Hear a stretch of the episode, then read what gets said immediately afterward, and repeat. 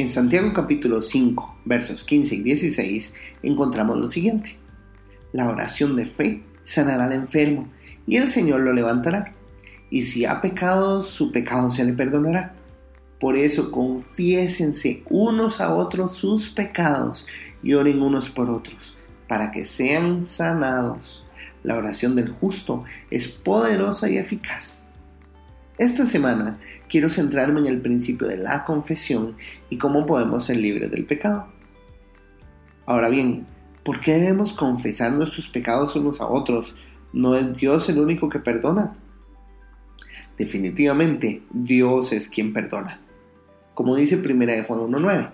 Sin embargo, la Biblia sí nos llama a confesarnos entre nosotros nuestros pecados, no para otorgarnos el perdón divino, ese viene del Señor, sino para apoyarnos mutuamente en el proceso de la búsqueda de santidad.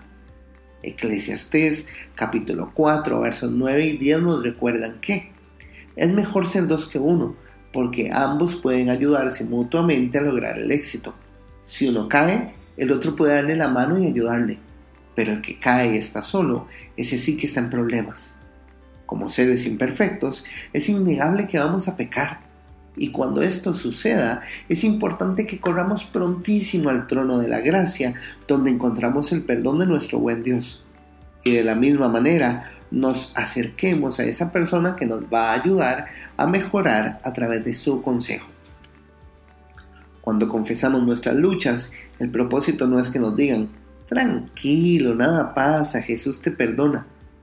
La idea es que seamos confrontados con la palabra y que nos apoyemos para poder alejarnos del pecado. Santiago capítulo 5 verso 20 nos dice, quiero que sepan esto, quien hace que un pecador deje de pecar, salva de la muerte al pecador y logra que Dios le perdone sus muchos pecados. Luchar contra la tentación y contra el pecado es complejo.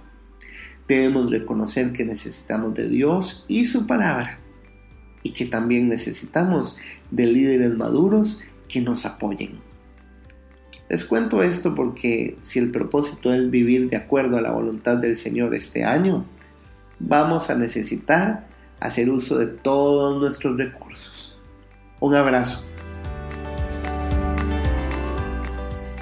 Este devocional fue hecho por Diego Solís, quien es parte de la iglesia Casa de Alabanza, de los pastores Luciano Romero y Ana Luz Rodríguez. Búscanos en Facebook como Ministerio Internacional Casa de Alabanza. ¡Ánimo!